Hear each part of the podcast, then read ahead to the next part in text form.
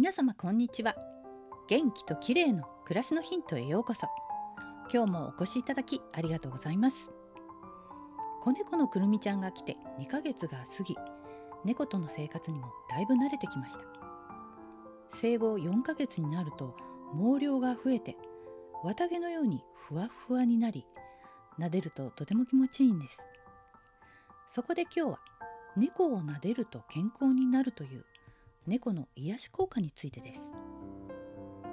猫を飼ってる人は毎日実感していると思いますが猫と一緒にいると本当に心身が癒されます。猫を撫でることが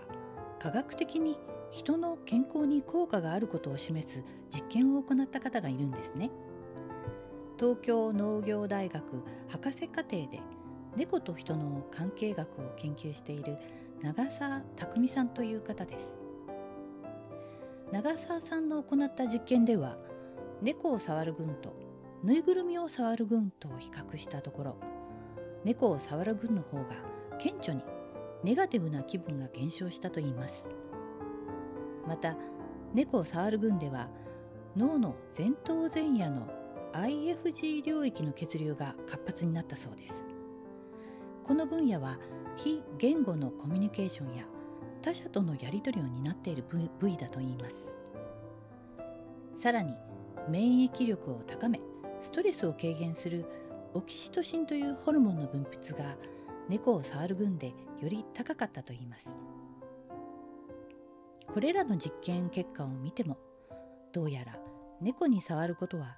精神状態を良好にして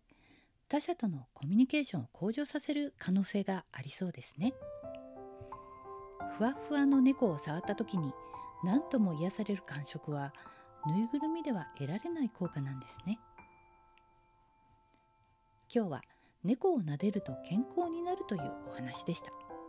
最後までお聞きいただきありがとうございます。またお会いしましょう。友吉ゆき子でした。